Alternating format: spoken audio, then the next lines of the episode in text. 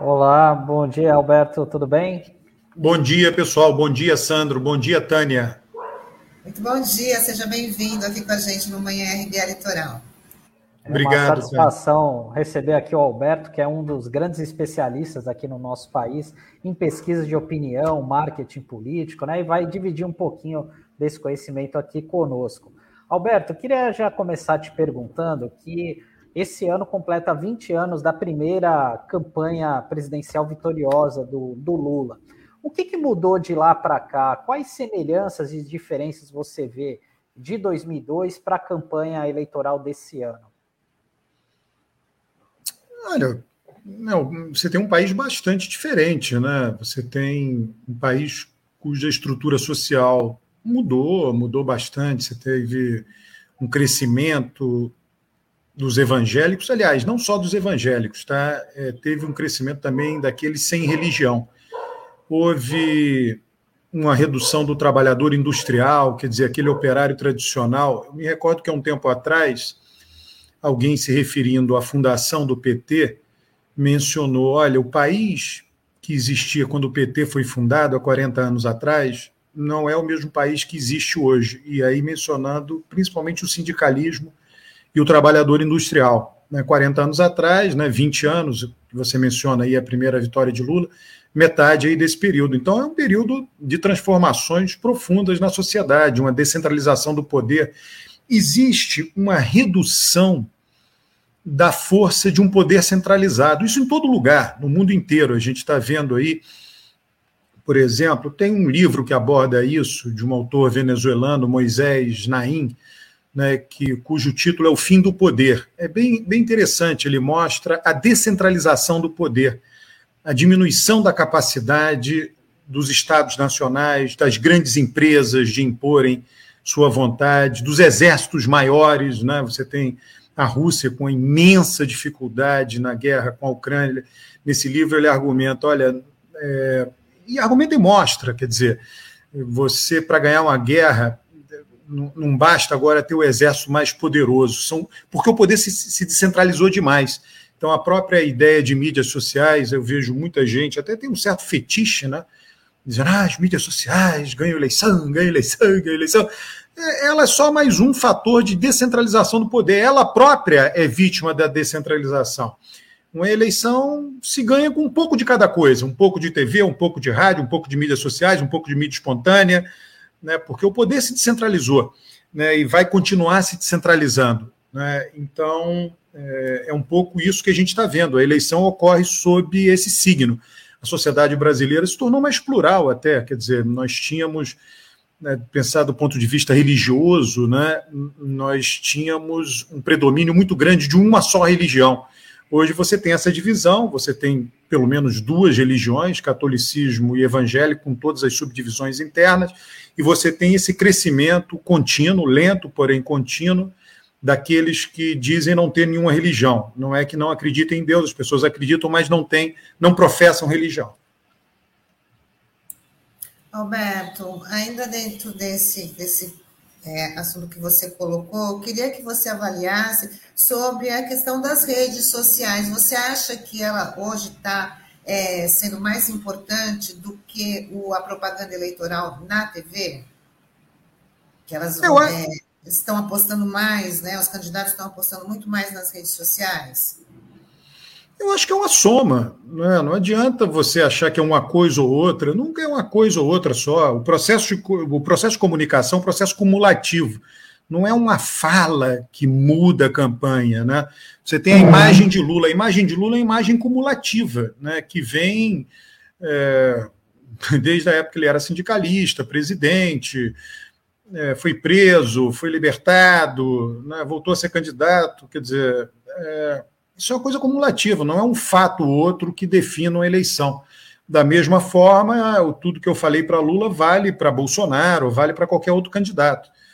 Né? Então, o que as mídias sociais fizeram, que é bem interessante, eu vi falas anteriores aí dizendo a ah, Lula falou para o mundo. É, qualquer fala hoje você fala para o mundo. Né? É, não é um evento, você pode estar no super interior do país, numa área em que você, é, sei lá, algum município bem pequeno do interior do país, de 5 mil habitantes, fazendo um evento em função da transmissão pelas mídias sociais, esse evento é um evento mundial, qualquer um pode assistir em qualquer lugar do mundo. Tá? Então, é, a campanha ela se tornou uma campanha permanente, as mídias sociais fizeram da campanha algo permanente. Né? E, nesse sentido, é, até cada evento em particular se torna menos importante. E o que é importante é o somatório de eventos. Né? É um, então a pessoa acha, ah, deu uma declaração, essa declaração vai ter um impacto no voto. Não tem. Não tem. Né? Lula deu uma declaração sobre aborto não aconteceu nada. E todos previram. Né? E a mesma coisa vale para Bolsonaro. Bolsonaro dá várias declarações também consideradas erradas, né, de um certo ponto de vista, e não muda nada. Né? Então, assim, por quê? Porque é um processo cumulativo. Eles representam determinadas determinados segmentos do eleitorado e, esse segmento, e esses segmentos do eleitorado é, aderem a eles. Né? Eu sempre digo, Bolsonaro, na história recente do país, Bolsonaro é um líder popular da direita. Né? Lula é um líder popular da esquerda. A, esquerda. a direita nunca teve um líder popular tão popular como Bolsonaro. Né? O, o voto da direita é um voto, sei lá, Fernando Henrique, um líder mais frio, não é um líder popular que se né, vai para o bar e né, se veste de um jeito tal, outro. Não importa se Bolsonaro está fazendo teatro ou não, mas é, é, o lado popular, que não tinha em outros líderes que tiveram voto de direita na história recente do país. Então você está diante de uma disputa entre dois líderes efetivamente populares. Um líder popular da esquerda, repito, e outro líder popular da direita. É, Alberto, até é, um fato curioso que vai ocorrer nessa eleição, acho que desde a, é a primeira vez desde a nova república, né, desde 89, que a gente vai ter um presidente tentando a reeleição e um ex-presidente com é, de, é, disputando a eleição. O que, que isso muda na campanha dos dois, assim, já que é a primeira vez na hora de abordar a, a população, na busca de corações e mentes, enfim, como é, como é que você faz essa análise? É, eu acho que esse ponto aí que você levanta é um ponto muito importante, né, que a gente tem que lembrar sempre. É a primeira campanha com, ele, com um presidente lá que está sentado na cadeira de presidente disputando a reeleição contra um ex-presidente que ficou oito anos e saiu bem avaliado. Então, assim, é, as pessoas não podem desprezar isso. Né? Você tem, é, há quatro anos atrás, mais de 50 milhões de pessoas, é, essas pessoas foram na urna, digitaram o número 17, viram a foto de Bolsonaro na telinha da urna e apertaram confirma. Isso é forte, por quê? Porque nós vivemos da democracia. As pessoas escolheram ser representadas por Bolsonaro. E isso vale para Lula. As pessoas, né, em 2002, em 2006, apertaram o número 13, viram a fotinho de Lula na tela e apertaram confirma.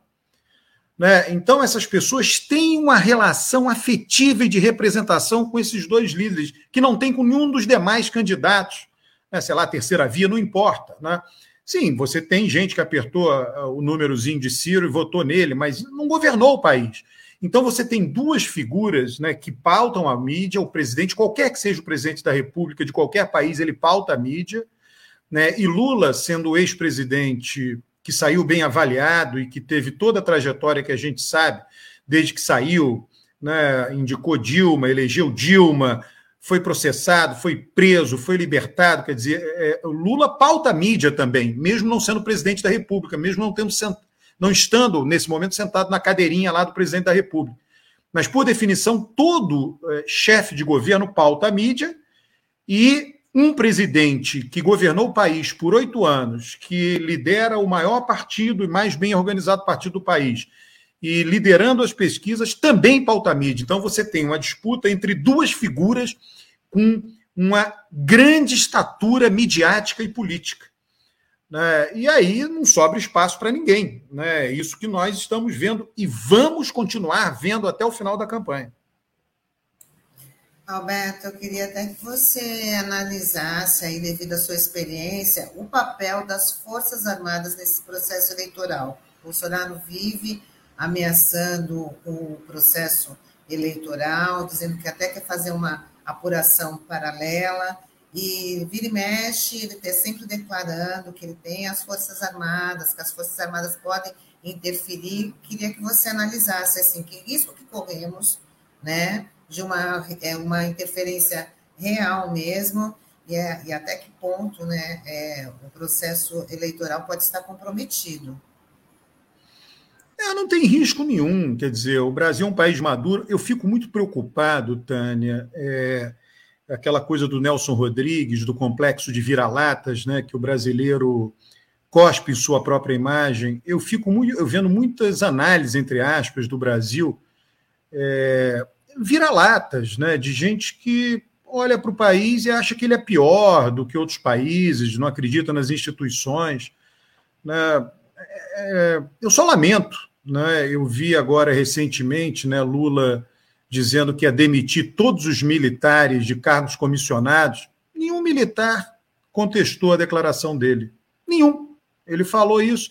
Depois, em seguida, uma ou duas semanas depois, Lula disse que é, os militares eram puxa-sacos de Bolsonaro. Utilizou o termo puxa-saco. Nenhum militar contestou a afirmação dele. Né, os militares estão devidamente enquadrados. Né? Se eles não tivessem, teriam enfrentado Lula nessas duas declarações. Eles não fizeram. O poder civil no Brasil está consagrado. Não é isso que Bolsonaro faz, é, é, é, militar. É uma coisa, aquele filme Exército de Branca Leone, branca, branca, branca, leão, leão, leão é um exército de Brancaleone. Né? É, dar importância a isso, eu acho que é um sintoma sutil de viralatismo. Tá? O Brasil está num processo eleitoral, é, o mais votado será eleito, tomará posse e governará. Ponto final. Alberto, é, até mesmo é, eu queria que você falasse também até que ponto algum, os aspectos econômicos vão pesar na hora da pessoa ir lá na urna e fazer a sua escolha, né? Porque aqui no Brasil hoje a gente divide com a Turquia os postos de países com as mais altas taxas de juros, inflação e desemprego, que superam os 10%. Até que ponto isso acaba pesando na hora do cidadão votar? É, o mais importante, Sandro, eh, no caso do Brasil, em outros países também, mas vamos falar aqui do nosso país, a gente conhece de perto, né? É, o, o elemento mais importante para qualquer presidente vencendo assim é a inflação. Tá? Quando eu falo inflação, eu tenho sempre em mente o impacto que ela tem no poder de compra. Se a gente pegar a história do Brasil, plano cruzado lá atrás, na 1986, é, Sarney fez o plano cruzado no início do ano, era na época do carnaval, e a eleição no final do ano, o MDB massacrou, né, porque estava na popularidade, não era eleição para presidente, para governador, mas o MDB, então, elegeu todos os governadores menos um do país. Por quê? Porque conteve a inflação. Aí depois a inflação saiu de controle. Aí a eleição seguinte, Collor foi eleito, né? porque Collor é, representava é, aquilo que era contra tudo, né? contra a inflação. Né? Lula disputou lá pau a pau a eleição, então todos é, eram dois candidatos de oposição ao governo que tinha deixado a inflação se descontrolar. Né? Aí depois Collor é, tenta conter a inflação, não consegue. Aí vem Fernando Henrique, é eleito graças ao Plano Real, que segura a inflação na reta final da eleição. Ele é reeleito graças ao Plano Real, que segura a inflação nos quatro anos de Fernando Henrique. Aí, quando chega no último ano do mandato de Fernando Henrique, a inflação atinge 12,5% em 2002. Entra lá e vê, deu 12,5% a inflação de 2002. Aí Lula é eleito. Aí Lula contém a inflação. Quando chega no último ano de seu primeiro mandato, 2006, ele que pegou em 12, entregou a inflação em 3,5%, né, uma redução brutal da inflação. Né, aí ele é reeleito com facilidade. Então, se a gente for retomar, né, a gente vai ver que a inflação tem sido determinante. É, e ela, lá no passado, quer dizer, quando eu mencionei o Plano Real, o Plano Real ele conseguiu conter uma inflação que era 30% ao mês. Né? É claro que quando você baixa a inflação, o eleitorado fica mais sensível a ela. Qualquer aumentinho você sente mais. Né? Com 30, se ela subisse de 30 para 31, você tanto faz, tanto fez. Mas agora, com a inflação, você vê, eu falei, eu mencionei em 2006, a inflação foi 3,5%. A inflação do ano passado foi 10%. É, isso é muito alto hoje para o Brasil. Né? Por incrível que pareça, um país que, que já viveu uma inflação de 30% ao mês, 10% ao ano é muito alto. É, é, esse ano a inflação deve ficar 8, não faz muita diferença entre 8 e 10, a população sente muito isso. E aí ela passa a querer mudança. O que, que é querer mudança? Vamos mudar para um presidente que segura a inflação. Né? E Lula fez isso. Lula tem isso no. As pessoas se lembram os números? Claro que não. Né? Eu estou aqui porque sou um estudioso. Né? Então ele pegou em 12 e entregou em 3. Né? As pessoas se lembram. Não, mas o que as pessoas se recordam? Que elas consumiram mais. Então, é assim que a inflação bate na vida das pessoas. Então, isso é fundamental para o processo eleitoral. É, Alberto, tem uma pergunta aqui do Beto Arantes, né, que é, ele colocou aqui, hierarquicamente as Forças Armadas estão abaixo do STF e do STE, né, entendendo tanto de hierarquia, por que, que eles insistem em afrontar esses poderes?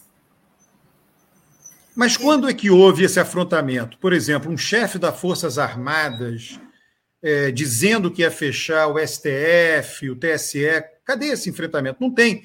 É, eu achei, eu não sei se o pessoal se lembra, o Pazuello é, fez uma manifestação e todo mundo disse: olha, não pode, ele é um general da ativa, não foi punido.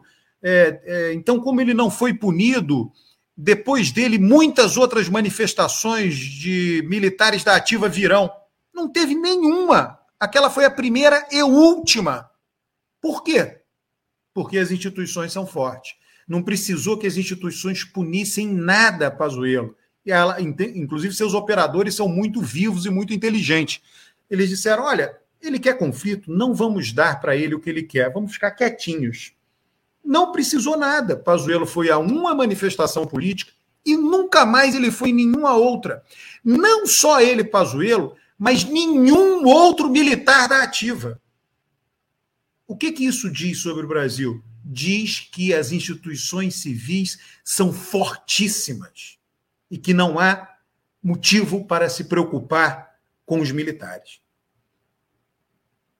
É, Alberto, é, eu queria te perguntar também sobre esse efeito da, do Alckmin ser vice do Lula nas eleições desse ano, né? Porque na, na última eleição de 2018 é, houve o Bolsonaro ele ganhou de lavada aqui no estado de São Paulo, né? Foi uma diferença de pouco superior a 8 milhões de votos, e no Brasil como um todo, é, 10 milhões, quase 11 milhões. Eu queria saber até que ponto né, essa aliança com o Alckmin de uma certa forma, pode ajudar a, nesse, nesse contexto eleitoral desse ano, enfim, né? Eu queria que você fizesse uma análise sobre isso. É, do ponto de vista eleitoral, é, não ajuda, o Sandro. A questão não é eleitoral, a questão é política, a questão é simbólica. É, Lula tem esses votos, teria esses votos com qualquer vice. Eu de vice, você de vice, os votos são de Lula. Né? É, não são. Alckmin não trouxe nenhum voto novo para Lula. A questão não é essa. Aliás, Alckmin pode até trazer um voto que não aparece pesquisa, um voto que já está em Lula, não é nem trazer. Consolidar. Um eleitor que já decidiu por Lula, que nunca tinha votado por Lula, ele já decidiu votar em Lula contra Bolsonaro. E aí, quando vê o Alckmin, disse: pô, eu já ia votar em Lula. Com o Alckmin de vice, aí é que eu me animei mais ainda. Pronto. Tá? Mas esse voto Lula já tem, repito. Então, do ponto de vista eleitoral, Alckmin não traz nada. Né? A questão é do ponto de vista simbólico. A gente tem que lembrar o seguinte: é, o país, Bolsonaro, ele decidiu, é, desde que disputou a eleição, é a vida dele, mas no governo, entrar em conflito permanente. Brigas, conflito, brigas, conflito, brigas, conflito. É, a decisão de Lula, isso tem a ver até com características né, é, intrínsecas de Lula. Né?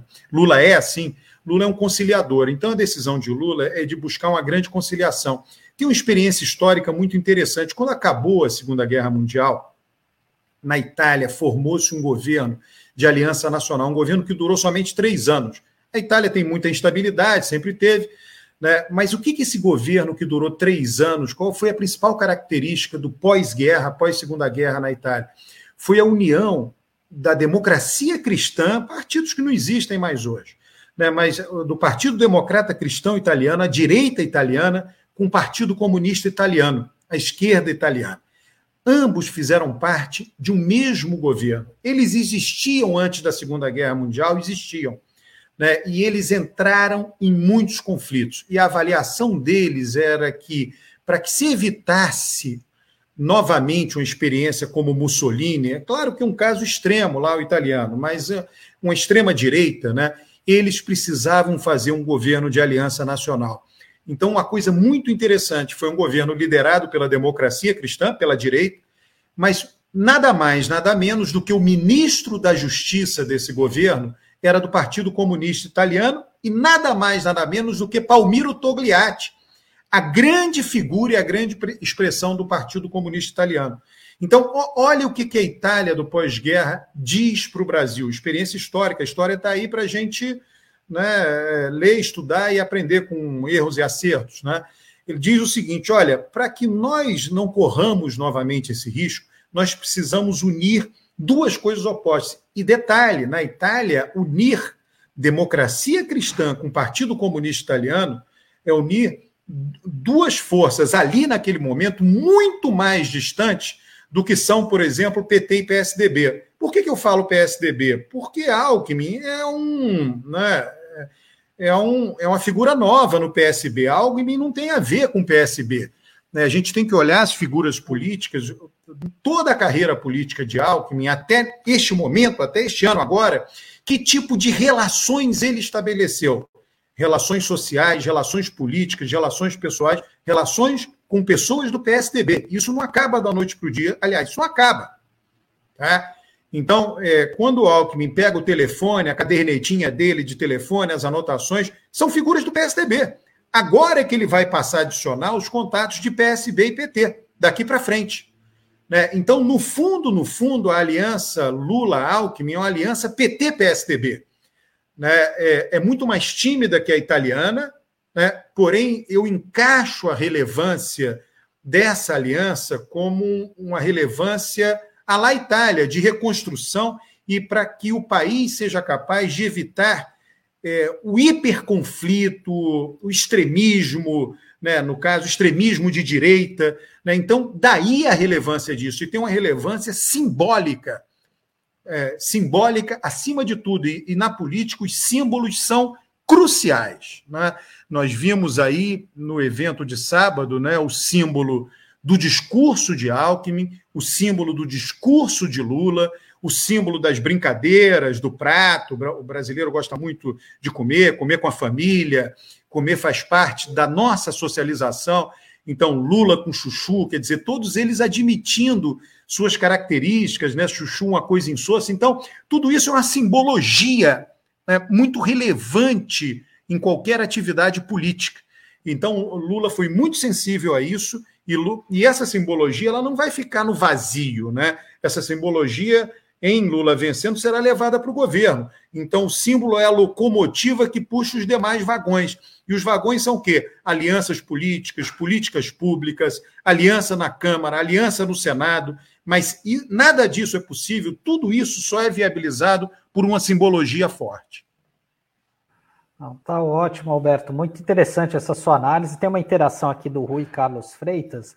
Bom dia. Não só a inflação alta, mas emprego e renda impactam fortemente no período eleitoral.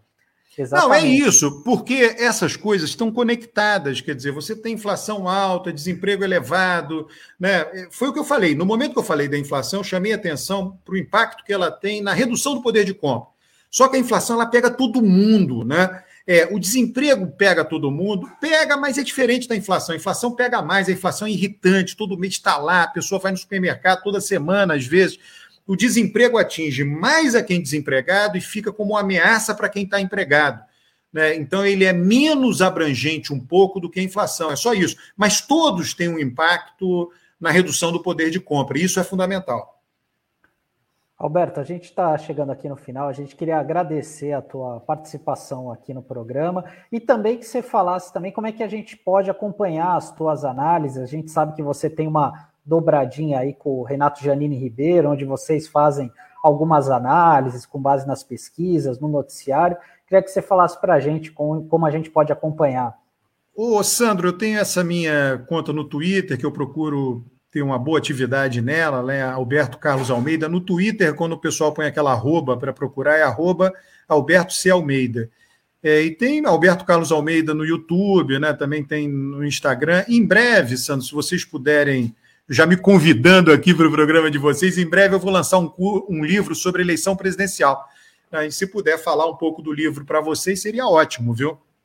Claro, claro. Quando que você deve estar lançando?